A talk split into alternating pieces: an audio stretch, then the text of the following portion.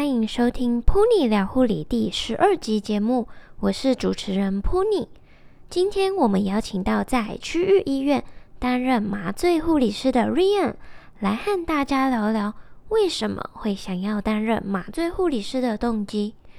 麻醉护理师也就是我们在医院常常会听到的麻姐。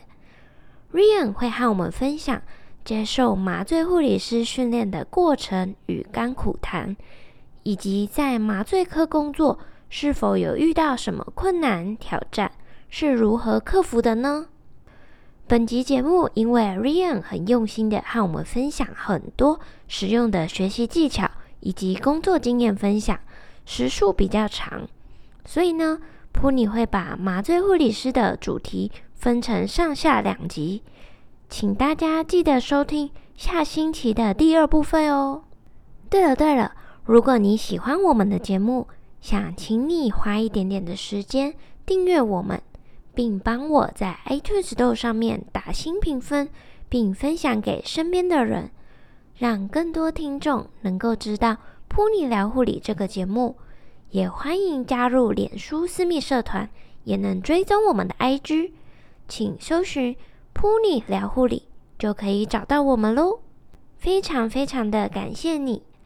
那就让我们开始今天的节目吧。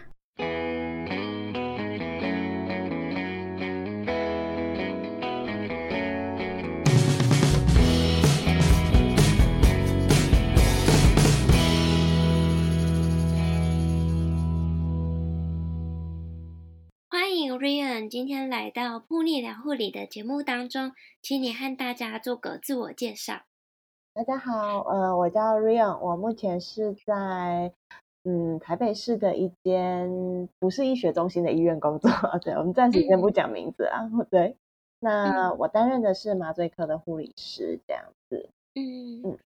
那一开始啊，嗯、想先问一下，就是你为什么会想要当护理师呢？哦，你说从护理师开始的话，嗯，其实一开始。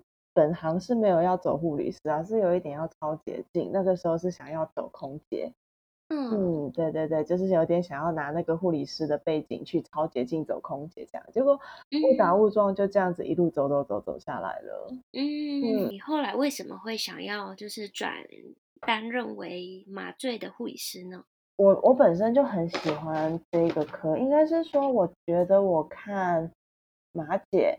就是一个很帅气，嗯、因为我一开始看到的马姐，像我们最一开始在台大的马姐啊，对啊，那、嗯、就是你看到马姐做事那些，你就会觉得他们很，就马姐就是麻醉护理师啊，我们就是因为麻醉科学姐，我们都叫马姐，她就是一个很很，我不知道怎么讲，就是一个会让人很崇拜的职业，所以，嗯，其实我从那个时候一毕业踏进临床，第一次看到马姐，还有看到我以前的一些老师。那个时候就觉得，嗯，马姐真的是一个，就是你会想要，就是会让你想要往那个那一个科目走进去的的一条路啦。这样讲，但是，对啊，就这几年来，我其实中间有稍微歪出去一点点，有想说，就是大家应该工都有嘛，就工作个两三年之后，就觉得对台湾的 护理环境心灰意冷的。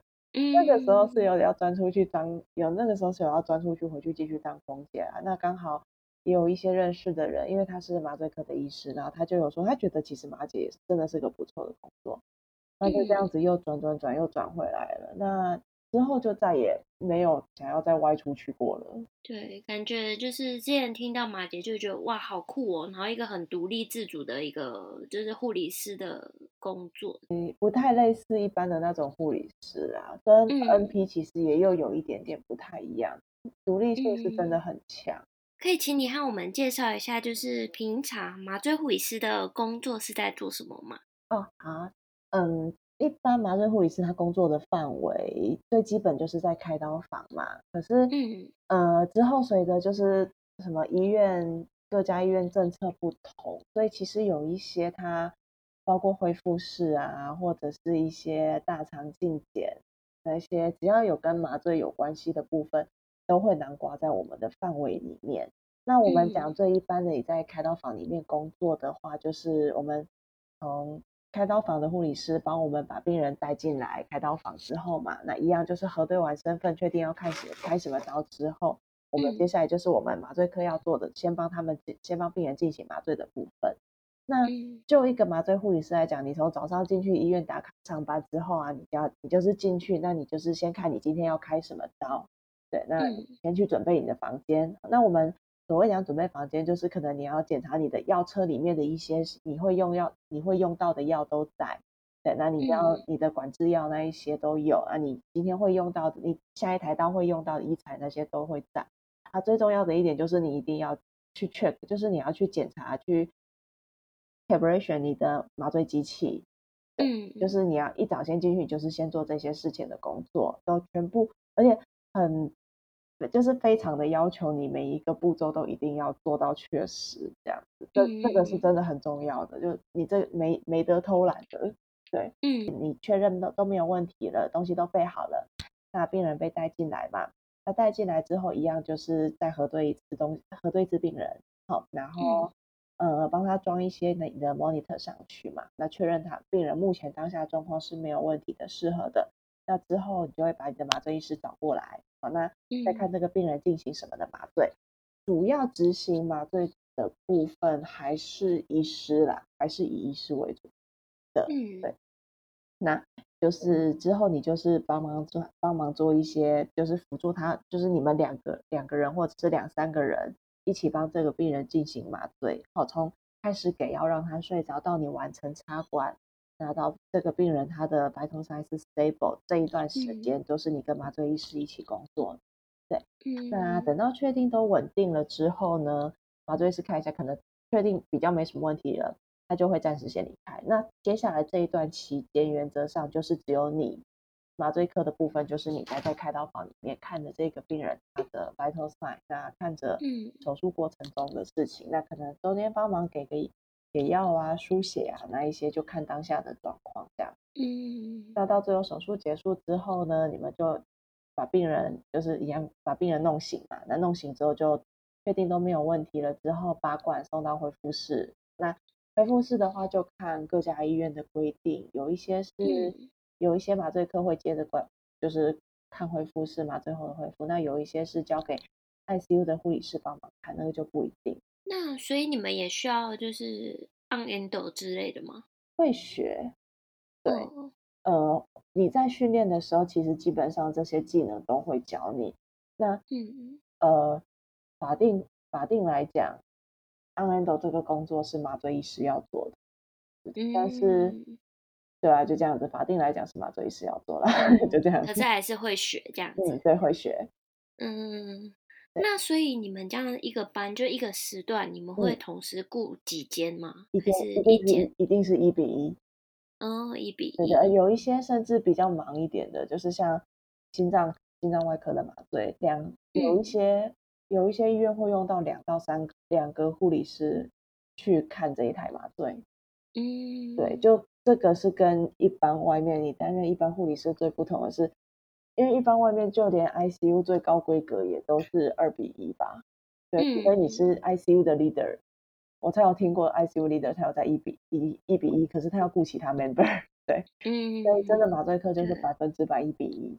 那这样听起来好像，那你们手术房里面应该麻姐也蛮多的。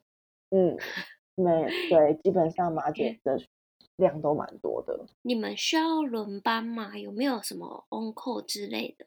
这个要看各家医院规定诶，那嗯呃，就我们医院来讲，我们医院的班算比较简单的，就是白班。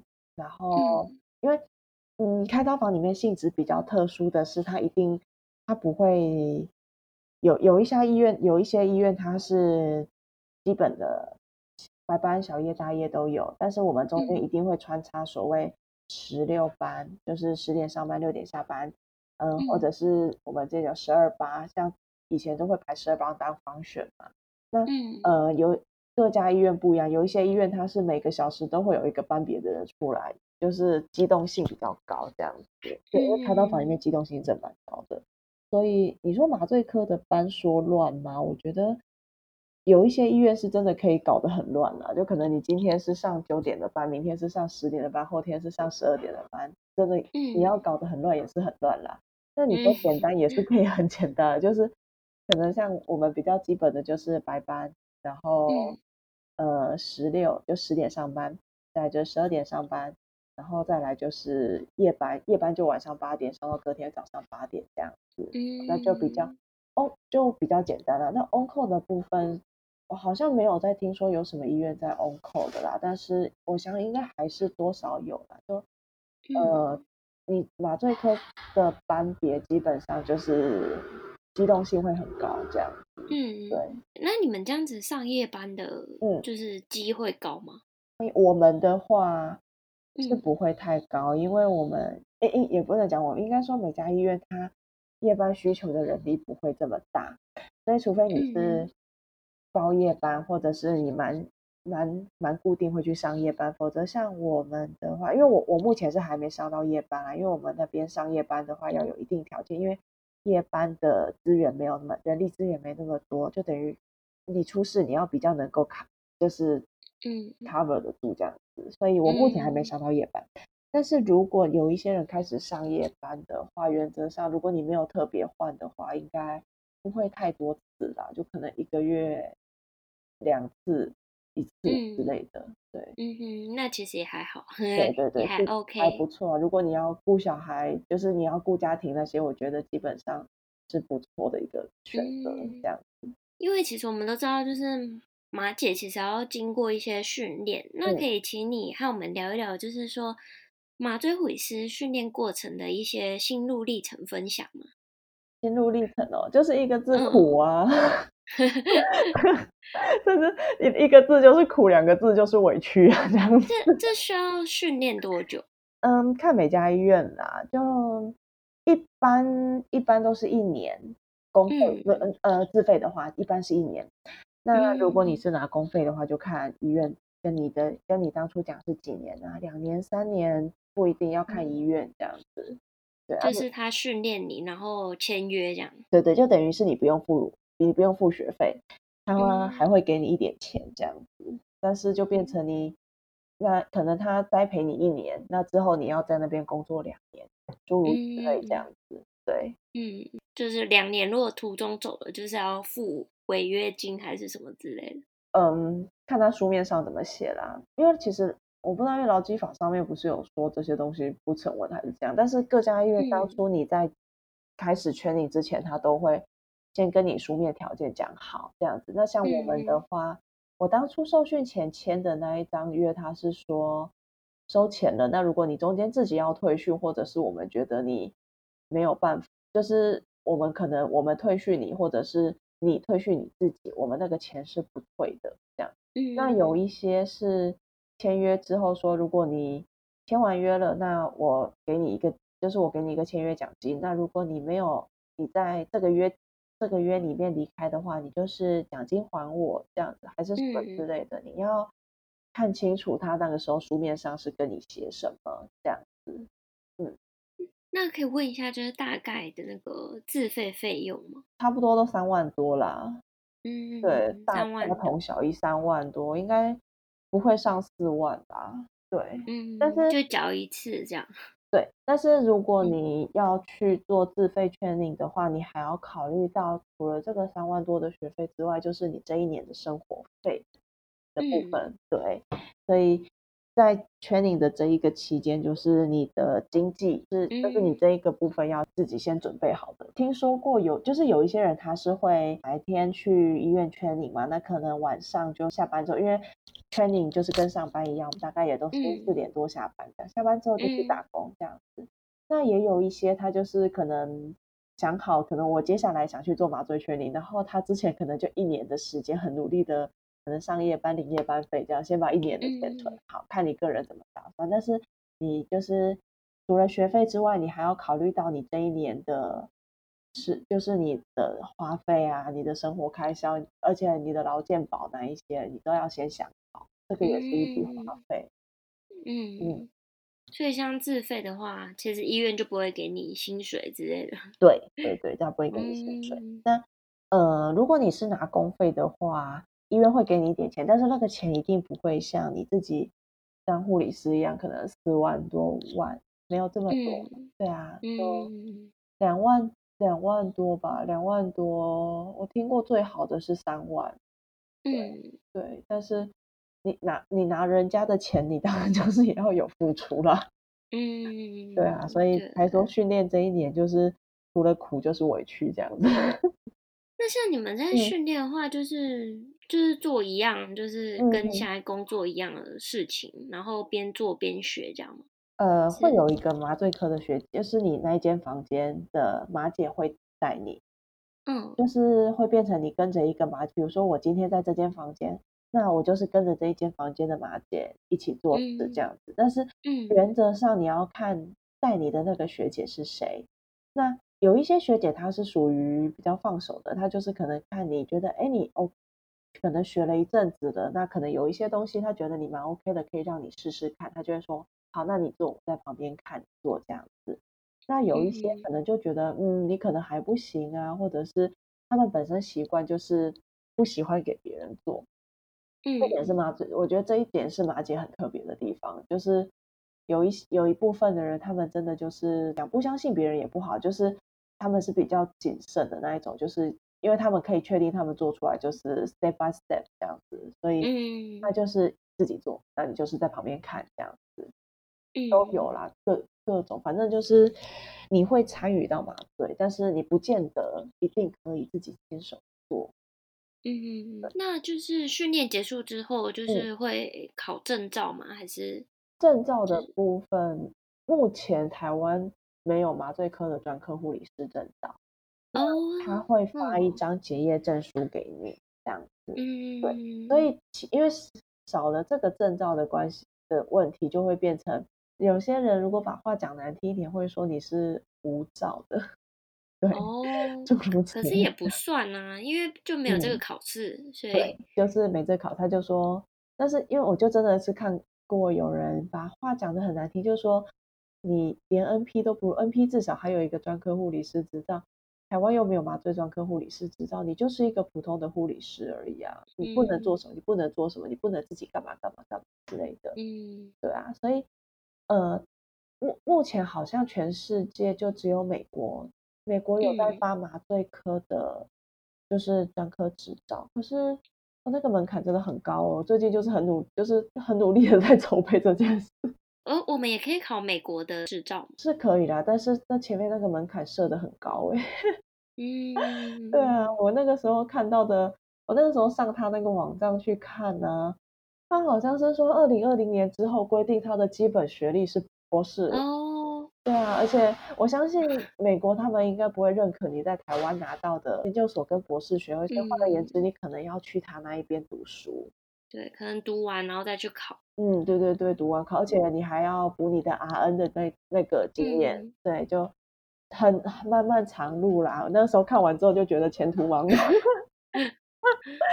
对啊，真的是前途茫茫，听起来非常难，非常难。不过也不是说完全没有办法吧。所以如果有心、嗯、有兴趣的话，其实还是可以试试看。只是我也不知道，因为我也还在努力的思考中，嗯，努力的想方设法这样子。那你刚刚有提到，就是其实担任麻醉护理师跟就是临床病房的工作其实有点不同。嗯、那你可以跟我们分享一下，就是担任麻醉跟病房临床工作的差异吗？这样子好了，我们从最基本病房开始嘛。病房的病人相对都 stable 嘛，嗯、对不对？虽然他们，嗯，有的时候可能状况不是真的这么好，走来走去这样子嘛，对不对？嗯、我们以前也是有看过的嘛，带着一根管子来的。嗯、对，当然病房病床有病床的一定的困难，跟当病人出事的时候，他也有一定的危机程度。但是我觉得那个压力指数啊，光是你。承受的那个压力指数啊，我相信在开刀房里面那个压力指数绝对是第一名的，因为嗯，那个病人他在变化，真的有的时候真的是一瞬间一瞬间的，他真的是会让你忙到你连开 ample 抽药你都是、嗯、就是就是一个你心里就会很紧张，即便你只有十秒十五秒，你都会很紧张，快点快点快点这样子，嗯，对对对，那。呃，这是我觉得这是一个很大的不同，就是你在里面你的抗压性一定要很够。就是护理师本身的部分，你抗压性一定要够，因为你看到，即便我们在病房里面那些医生跟你有说有笑，外科医师跟你有说有笑，人很好很好相处哦，但是他一旦进到了开刀房，每个人在这一台刀上面都有自己的责任跟压力，所以那个当下的你遇到的这个人又会整个都不一样了。嗯，对对，对，完全有听说过，完全整个就是不一样。你可以想象，就是。可能这个这这个医生平常在病房上是很温和，你跟他讲什么，他都哦，好好好，没有问题，没有问题。嗯。但是当他今天在开刀了，他的他在流血，他需要止血。那如果他对着那个双手护理师说：“给我什么？”他在那边挖半天挖不 出来，对，你就能想象那个人的脸色。对对对，嗯、那他可能脾气好一点的就不会骂，不就是真的不行一点就会大骂。嗯、所以第一点是你一个抗压性一定要够。那再来还有一个就是呃。你在外面嘛？你在外面，你看到的病人，如果你在病房看到你的病人，他会讲话，会表达那些很就比较简单。他如果今天有什么问题，他会告诉你嘛。嗯，那即便你在 ICU，你也是 monitor on 着，一直看着嘛，这样子。嗯，在我觉得在开刀房有一个，在开刀房当麻醉科有一个比较特别的是，病人其实他不会讲话。对 对对，如果他今天可能。你即便他 monitor 也是 on 着，你一直看着他，一直看着他哦。但是你的 monitor 有的时候他会受到一些外在的干扰，比如说他今天开到的时候，他可能用电烧，或者是做一些其他的事情，你 monitor 上面的那个波形那一些，他就不会很准确。所以我们在做麻醉 training 的时，我们在 training 的期间，他有一门课程，一定是教你去怎么去判读你的那些仪器。那个仪器的原理是怎么样？那你要怎么从那个波形，从、嗯、什么方面知道你这一个数字到底可不可靠？哎，我举个例子好，来讲好了，就是像 osmeter 嘛，对不对？嗯，病房会用 osmeter，大家都知道 osmeter 看血样嘛，对不对？嗯，那那个时候我进麻醉科的时候，就有一个麻医问我说：“哎，你你看到今天这个血样，那你怎么知道你这个血样是准的还是不准的？对不对？”然后他说，嗯、然后说说。我那时候是说，就看病人，因为如果你 saturation 可能掉到八十的话，可能病人会很喘啊什么之类的。嗯。但是你想看，如果这个病人他是在麻醉的时候啊，他不会呼吸，他没有办法喘啊，你机器打几下，他就是几下啊。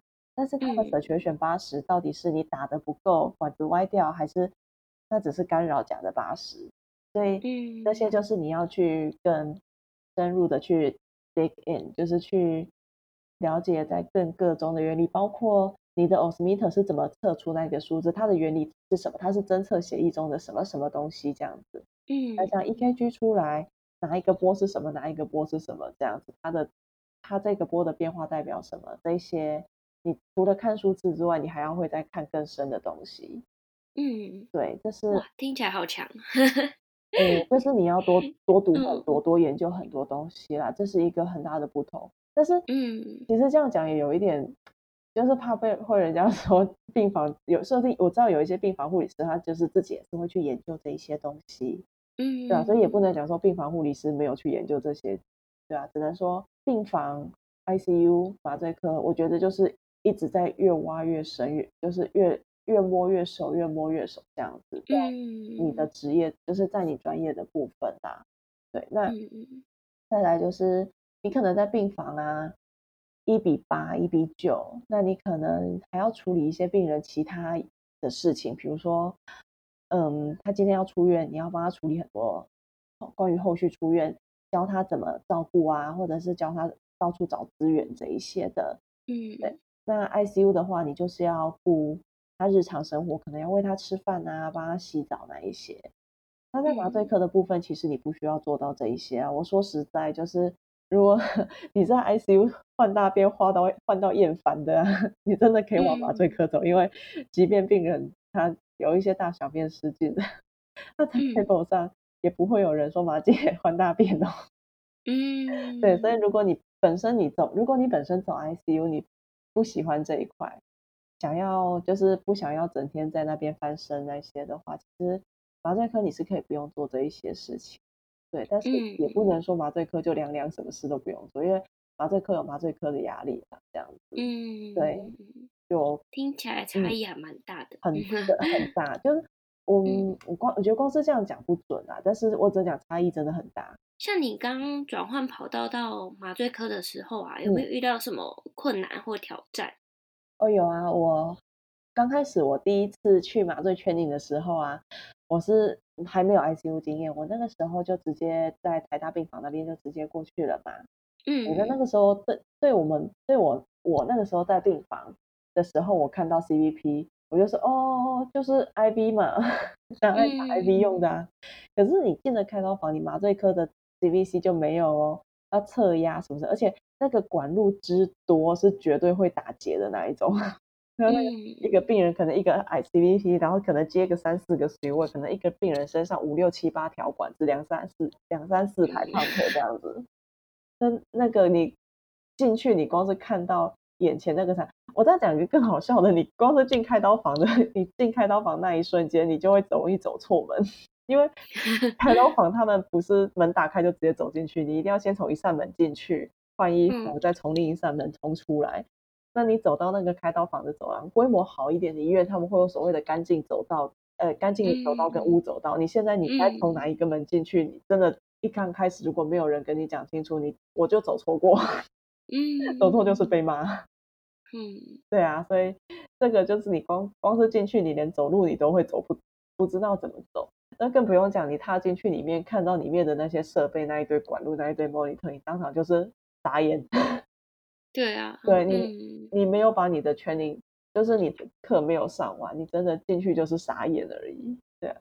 那即便你课上完了，即便你书都读完了，其实你会发现，你进去你看到实际的那个病人，这个 EKG 我书本上读的很熟，怎么觉得这个 monitor 看起来 就是怪怪？也也不太了解，就看起来好像不太熟这样。对对对，我我有看过这个嘛，觉得他就是你你当下哦，你进去的第一瞬，你自己独立出来的那一个那一阵子，刚开始那一阵子你就很疑神疑鬼的，这样会不会得？这样会不会有什么事情？嗯，那个波形怎么好像怪怪的？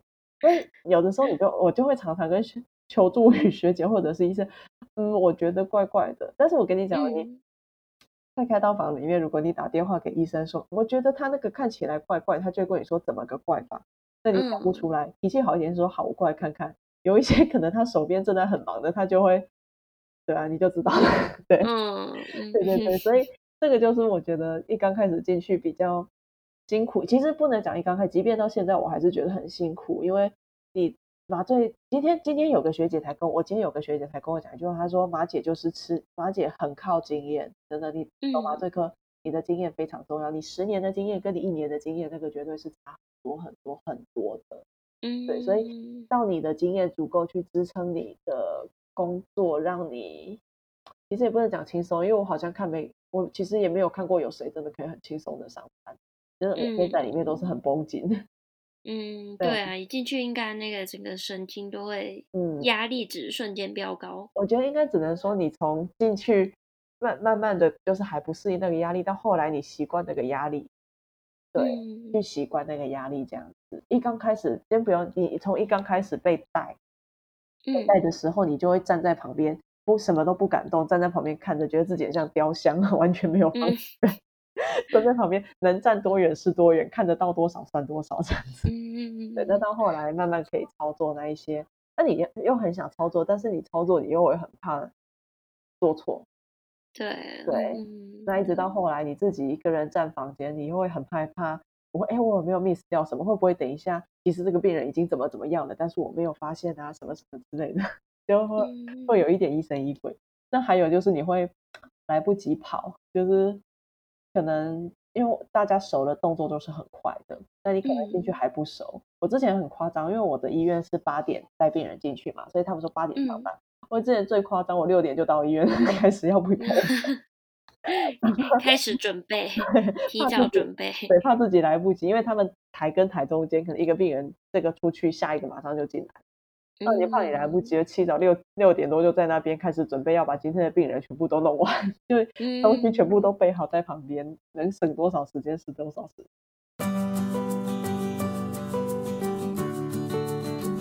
今天 Ryan 和我们分享了麻醉护理师的工作职责与常规，以及训练过程的分享，还谈到了麻醉护理师与病房临床工作的差异。在下一集的节目当中。Ryan 会和我们分享提升自我、念书以及做笔记的方法。能够帮助更快地适应环境与临床工作，也会给想要担任麻醉护理师的听众一些建议。下星期日晚间七点，请继续收听《噗妮聊护理》第十三集节目。噗妮聊护理，陪你聊聊护理，我们下次见喽。